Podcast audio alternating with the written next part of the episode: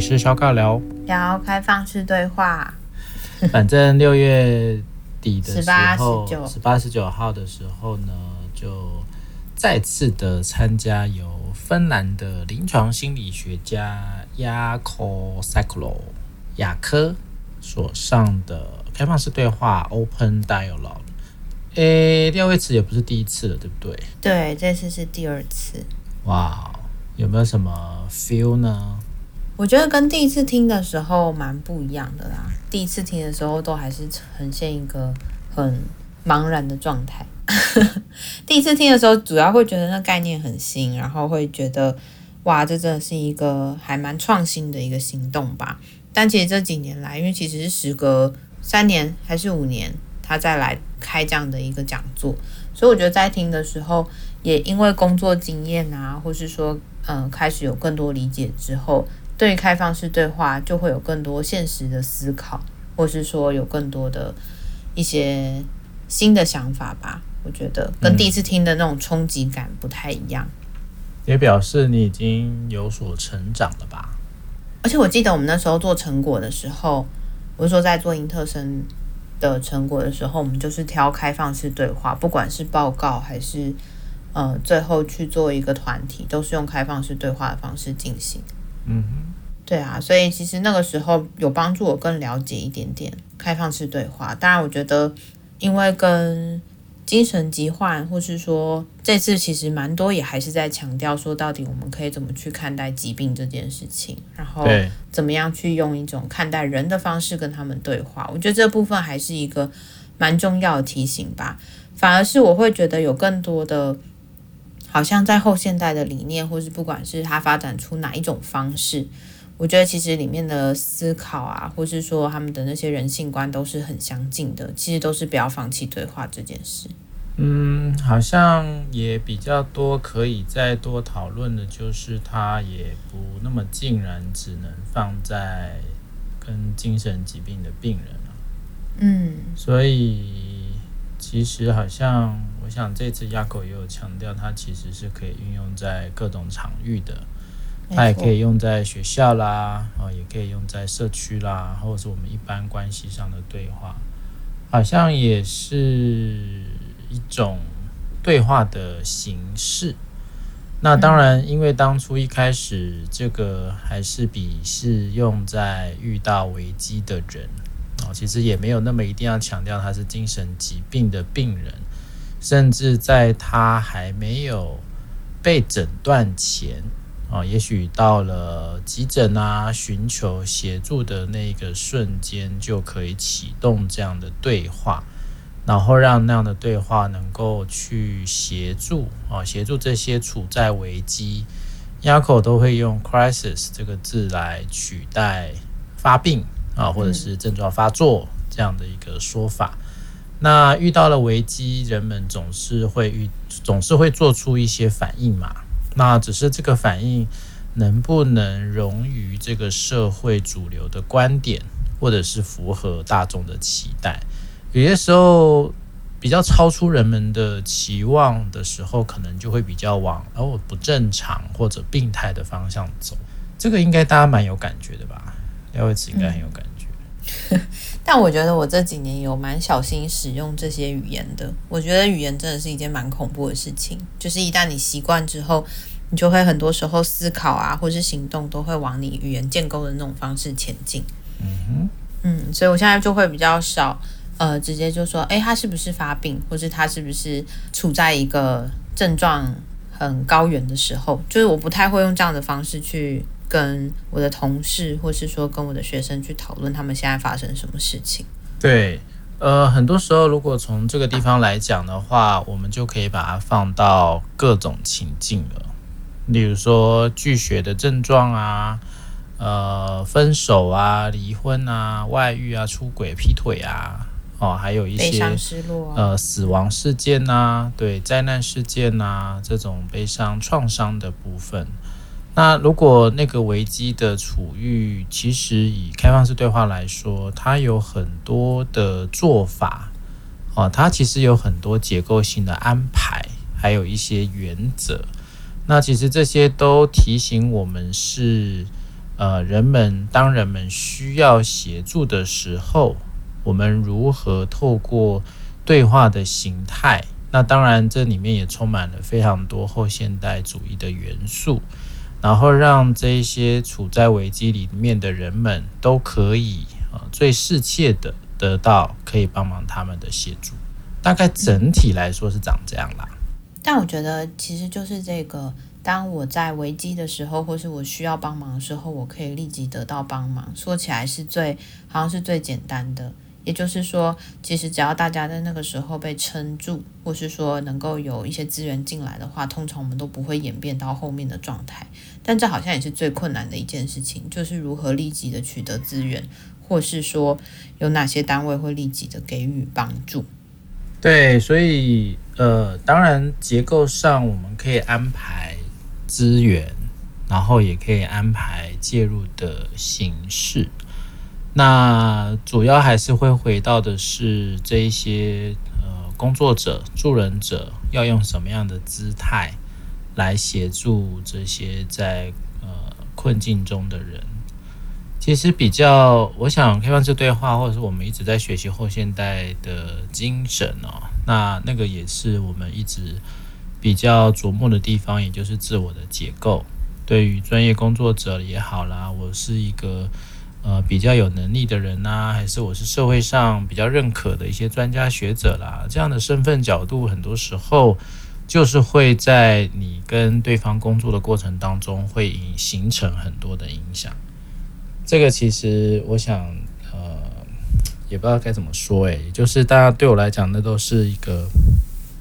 呃，助人者在学习后现代主义的一些治疗法的时候，很重要的一块。所以这个其实我相信有很多原则应该会蛮困难的啊、我们就就举一个去中心化吧，去专家化 （decenter） 这件事情，其实它有一定的难度，对不对？嗯，因为通常很多时候啊，在这个对话发生的时候，自己不知不觉就会站到一个我是专家的位置上，或是被期待说你是专家的位置。有时候站上去之后就不见得能下来，或是说会忘记下来，所以我觉得这些东西是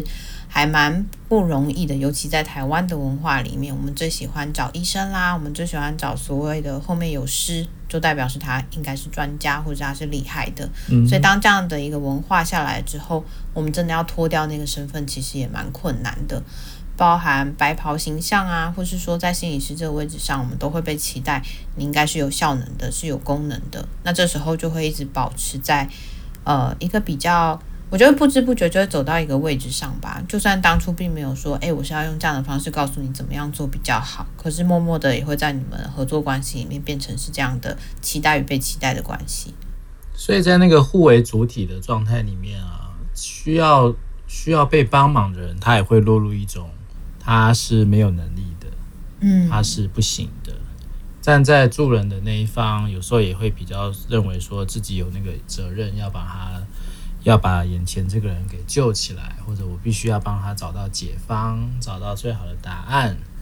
我觉得那个互为这种所谓的关系上的角色，这其实也会需要有一个很大的突破。所以，就像我们刚刚讲，如果今天到了急诊，一个开放式对话的团队。在跟这样的一个到急诊寻求协助的人在对话的时候，我们自己能够先做的，一定是先去除掉专家的角色，一定是先想办法在任何的对话的姿态里面，都是呃让那个对话的位置能够放在一个平等的一个状态。那一方面是让自己的专业不会形成一种偏误，或者形成一种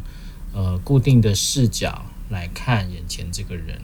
那同步也是在提高这个人，因为他进到的是一个危机的状况嘛，然后他又来到的是一个急诊的一个场域，这样的环境也通常就会让他们很被暗示性的变成一个病人，或变成一个没有能力的人，所以对话其实在那个角色的呈现，还有一些对话的方式，那也都在同步的帮忙眼前的这个。这个人能够被提高他的角色跟位置，所以其实那个部分没有那么容易啊。因为说实在的，它是非常多的动力在那边来来去去。但对对工作者来说，哦，后现代的一个思维，开放式对话的一个精神啊，它其实就是在提醒我们，其实，在我们的无论哪一种角色，我们都有我们扮演上比较容易习惯啊，或者是很理所当然的一个位置。嗯。对我来说，我觉得很多时候心理师也会遇到，像我们上一集不是在谈说阶段不同吗？阶段不同的话，其实代表心理师这个人主体的状态也会还蛮不一样的。新手心理师可能也会遇到新手心理师的坎，然后或是中年心理师或者中年心理师的坎。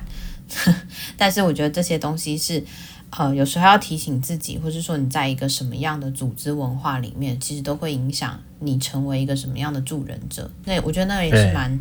蛮多的一些其他外在因素在干扰的啦，包含说开放式对话为什么在芬兰，然后它也不是在所有芬兰地区都可以推行，它也是在一个比较小的地方、小的医院去进行这样子的一个测试嘛、实验，或者说。他们其实就是在那个地方才推能够推动，他其实会需要各个直系的理解或是帮忙，也不单单只有心理师这个直系。所以这其实里面在谈的，除了心理师跟个案之间的关系，我觉得还有谈到很多团队合作的关系，然后甚至是我们有没有一个共识，是我们都可以去理解，我们并没有站在那个绝对的高处去帮助人，而是说我们都是跟眼前这个人一起工作，然后一起去看一看还有什么其他方法。对，其实那个很讲求的是人的内在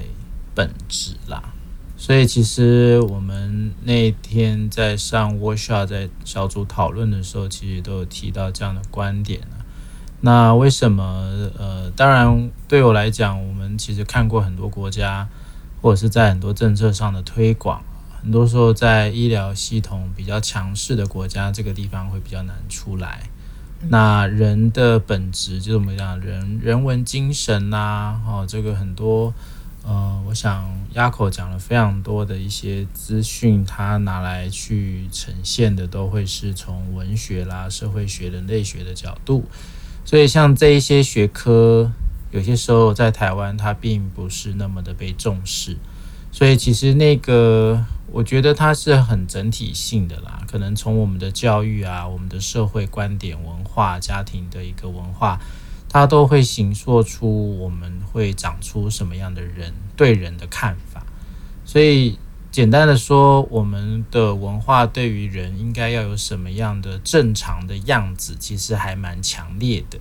而且其实也非常压迫啊。就是你是什么样的角色，你就应该做好那个位置该扮演的一个部分。你是小孩，你是学生啊，你就是要乖乖听话啊。你是一个呃男性，你是一个女性，你是一个父母，你是一个什么样的一个位置？好像就有很多的本分，很多的要求，很多社会期待，你都必须要完成。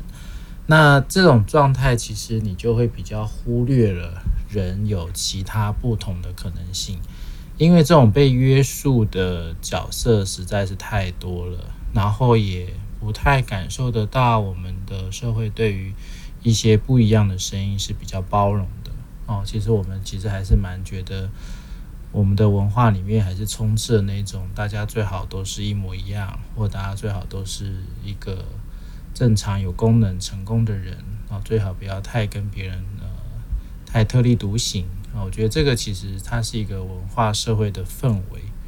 那当然。芬兰或者是其他比较先进的国家，人文的素养比较先进的国家，它也并不代表就一定能够实践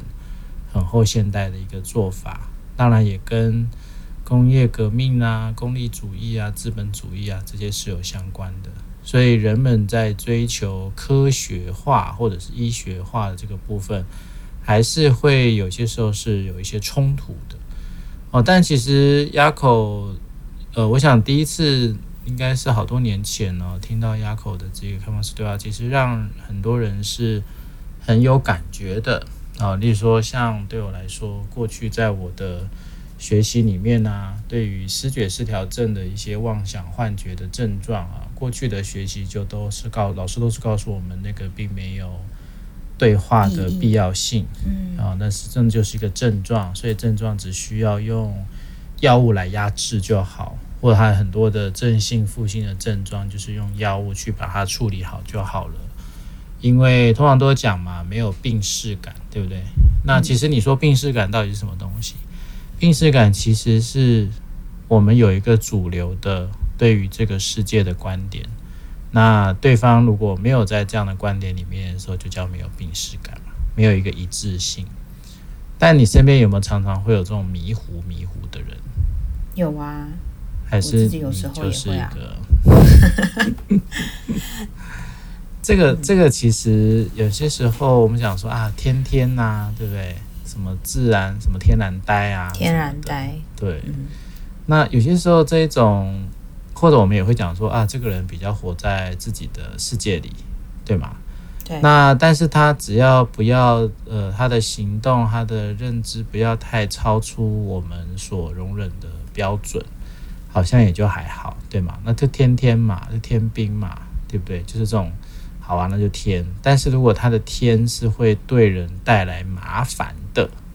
甚至带来我们讲所谓的威胁或危害的，诶，那他可能就会被定义成那是一个病。那如果已经被归纳成是一个病的话呢，就会有针对这个病要做的处遇啊，吃药啦、打针啦、哦住院给他关起来啦等等的。所以其实你看人这么多种哦，很多时候那个被标签的那种感觉也真的是呃很受限，对不对？那个标签的感觉，或者是污名化的感觉，嗯。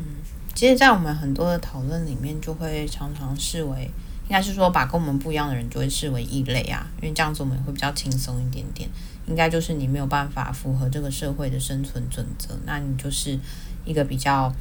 呃，需要承担更多责任，或是说你可能就会被当做一个很不合群的人。我觉得这其实也是一些文化或者社会所期待的吧。我们都希望大家是合群的，或希望大家的方向是一致的。我甚至是希望大家尽可能一样，而不要有特立独行的人。但你刚才在讲这段的时候，让我也在思考的是，其实，在我们现在很多的体系里面，就是一旦遇到这样子的人的时候，开始他们的症状会干扰到他们的生活啊，或是干扰到其他人的时候，通常都会建议他们赶快去看医生，然后赶快拿药，然后赶快让自己的这些症状给消失，不管是。负性症状或是其他的部分，就是希望他可以赶快回归到所谓的正常或是社会里面。但我其实呃这几年在跟学生工作的时候，也会发现用药这件事情对他们来说也会造成很大的影响，因为很多人会开始担心说，如果有一天我没有药了，那我是不是就会变得跟以前一样糟糕？或是我是不是就又会造成其他人的麻烦？或是别人只要看到说，诶，你好像没有正常用药，就会去说，你觉得你自己已经好了吗？你觉得自己已经没有事情了吗？然后或是可能在讨论很多议题的时候，都会变成是，诶，你那时候躁郁症发作的时候怎么样？忧郁症怎么样？我觉得那个症状这件事情，或是那个疾病的诊断，就粘在他们的身上。嗯哼。尽管我们再怎么去讨论说。疾病不能代表你这个人，但是在他们的现实社会或是现实的朋友圈、家人里面，还是蛮常会把这个东西拿出来的。所有一切的问题，或是所有一切的冲突，都会变成是都是因为你怎么样，所以我们才怎么样。我觉得那个里面很难去做一些切割。包含最近我在跟一些学生对话的时候，他们可能也会说，虽然我心里面有一块会知道说，我曾经也觉得那些诊断蛮好用的。就是它可以代表说，我可以不用那么有功能，或者说我可以不需要去做这么多的事情。但渐渐的，当它贴在我身上，或是跟我合而为一的时候，我的声音就变得不是这么重要了。我的家人会在跟我对话的时候，觉得那些症状的声音才是更大声，或是你现在是不是又发病了？但我真正的需要，或是我真正的感觉，也就会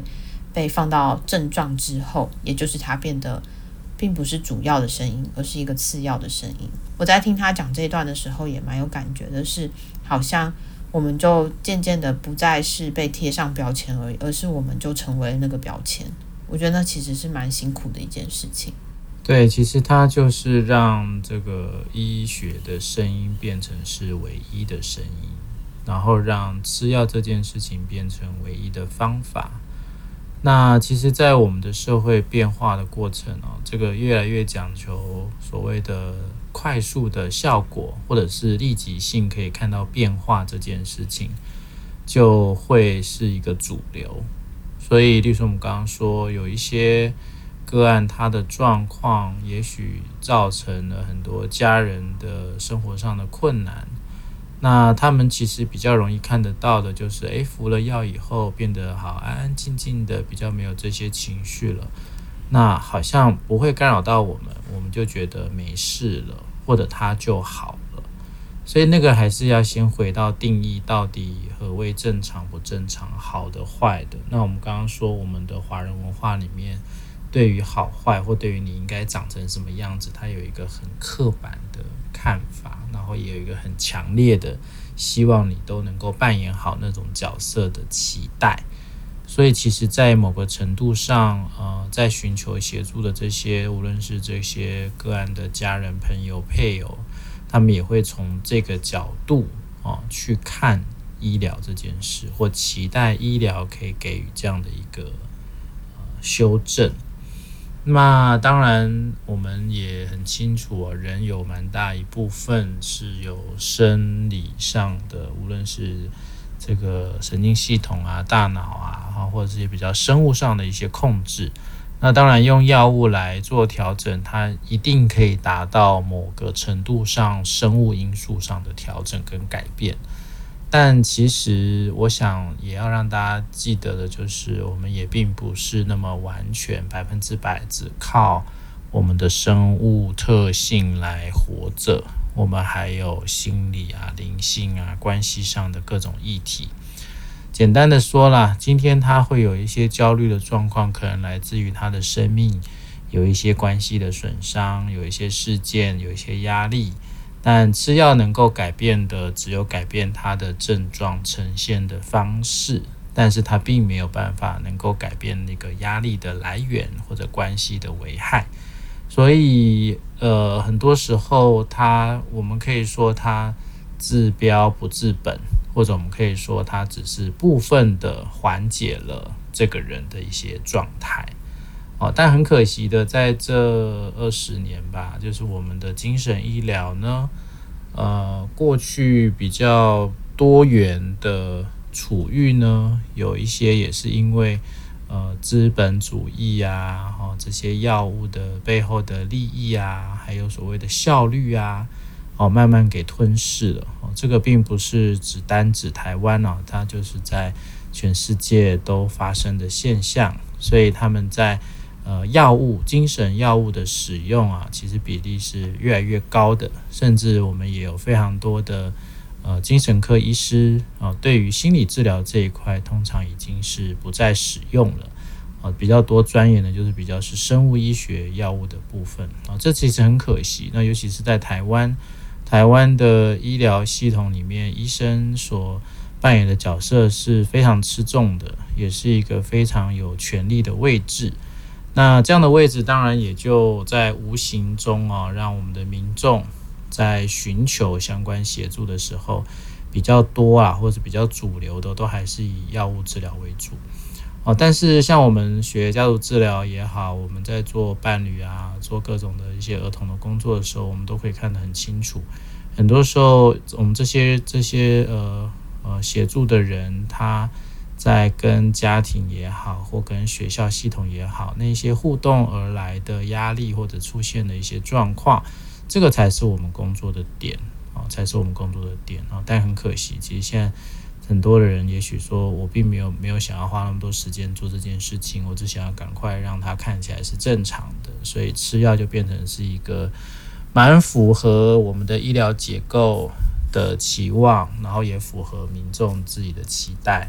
哦，但是其实这个到底有没有真正去改善关系呢？或是不是真的能够去呃成为他呃协调他去处理事情的一个根本呢？还是就像是刚刚魏子讲，学生就是会担心，我今天吃药就可以变成一个好的人，那我今天如果不吃药呢，是不是就会变回变变回那个坏的人呢？我觉得那就很吊诡嘛，对不对？你原本不用吃药，你不是也活着吗？那为什么你现在会变成说？我反倒我离开药，反倒我就是一个不好的人，或者我担心自己会变成不好的人。那我觉得这是一个很很特别的想法了。那但这个其实也就显现出了在我们的精神医疗药物的控制或药物所有的权利，其实是非常非常大的。嗯，但我觉得其实，在工作坊里面，雅口也提到的是，在这样的执行里面，我们并不是完全的否决精神治疗的介入，也就是不否决这些药物，但反而是说，我们可以去讨论到底需要怎么样的用药，或者说怎么样的医疗帮忙，是对这个人他现在所需要的，在他急性期的时候，在他可能有很多冲动的时候，其实这样的资源进来，其实还是可以带来好的帮忙的。但刚刚你在说的那个，呃，为什么我的学生有这么多担心的时候，也让我在想的是，好像这些东西。会回应到的是关系吧？我到底在关系里面有没有获得足够的支持，或是让我去相信，我即使没有这个药，我也还是可以回到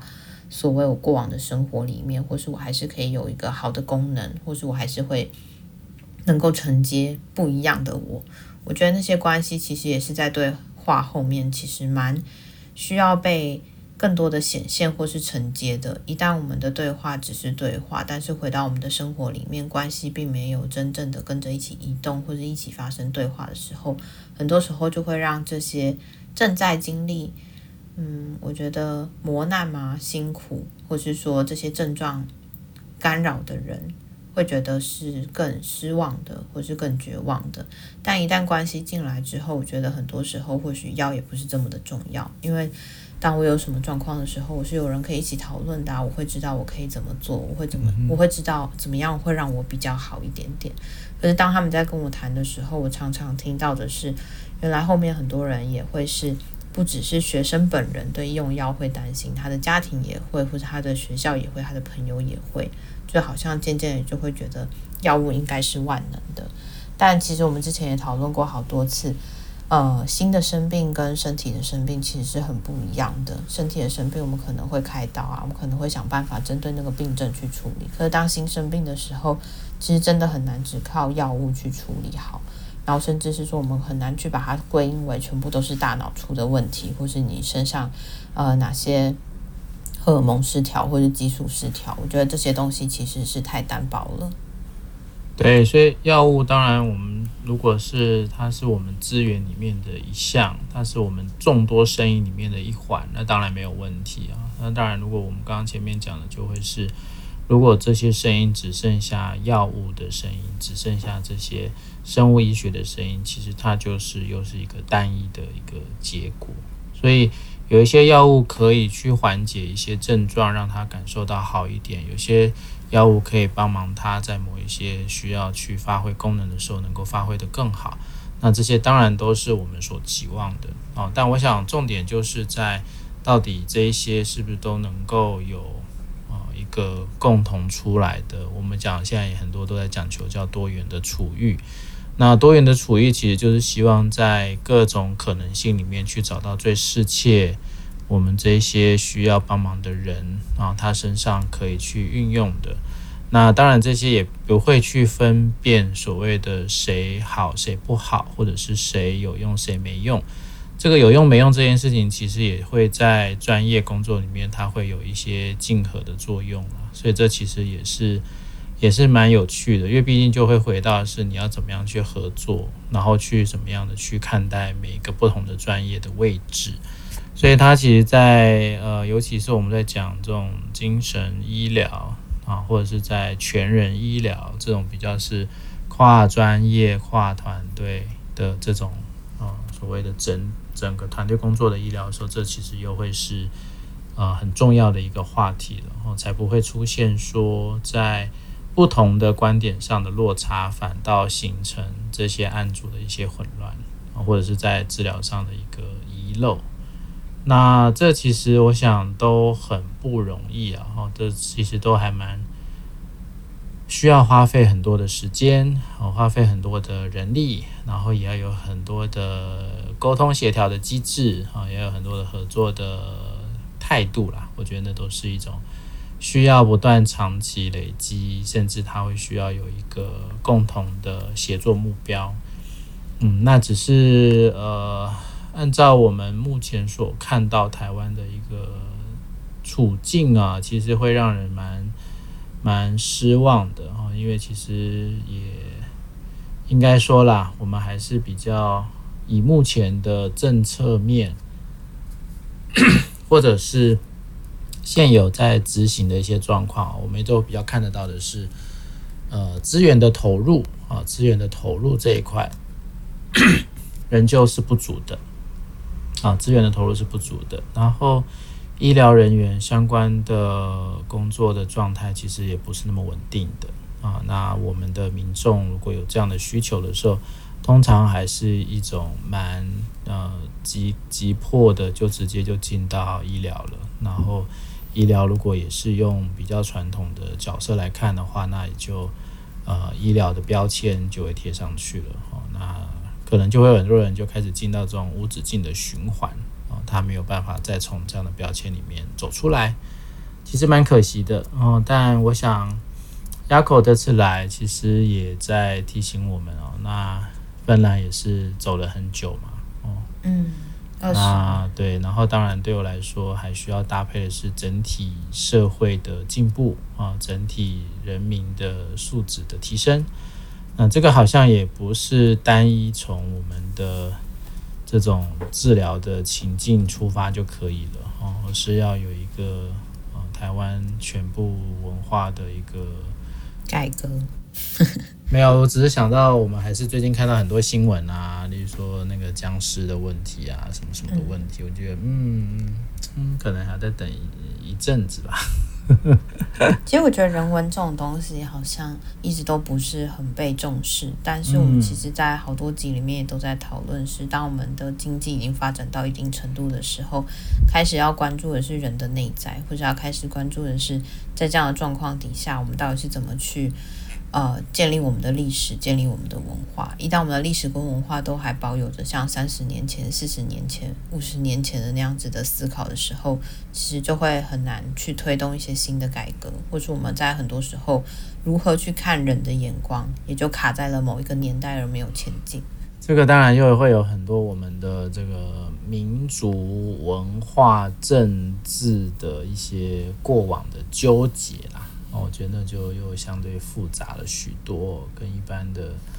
这个独立的国家是不太一样的，所以我觉得那个也是一种可能会可能会蛮延迟我们的一些内在文化的发展哦。毕竟那个牵扯不清啊，其实会有的时候让人蛮内耗的。嗯，对。但我想，台湾其实有一群人啊，在默默的时间开放式对话，那也我们也在努力的让政府能够也默默的把这一块呃开放式对话的精神能够更投入到社区的工作，大家都看得到这个是台湾需要的啊，也在这个工作模式上。啊，有很多的投入。哦，那我们会更需要的是政府啊、公部门的一些支持哈，跟协力啊，但这个就再努力吧哦，因为毕竟新的东西在台湾要实行，仍旧有它很大的挑战啊，那我们就持续关注吧哦，那如果大家有兴趣的话，呃，其实那个。这个是有出一本中文书的，中文书就叫做《开放对话，期待对话》，那是心灵工坊出版。有兴趣的伙伴可以去买来看看哦。那如果有呃，也可以搜寻一下，我知道有一些心理师有在开类似的课，像那个郝博伟，郝博伟心理师。那也很多地方哦，都有在做这个，像伊甸基金会的悄悄话路加工作哦，其实这个都是用开放式对话的精神来进行的。那希望未来台湾可以在这一块有更多的力量哦。那我想这个大家有兴趣去买来看一看，其实也不见得是适用在精神医疗啦。我们刚刚有说运用在你的家庭啊。运用在你跟你的孩子啊，跟你的学生的对话，我相信你都可以从这里面去得到一些启发的。好的，以上就是我们这个礼拜的心理师小尬聊，拜拜，拜拜。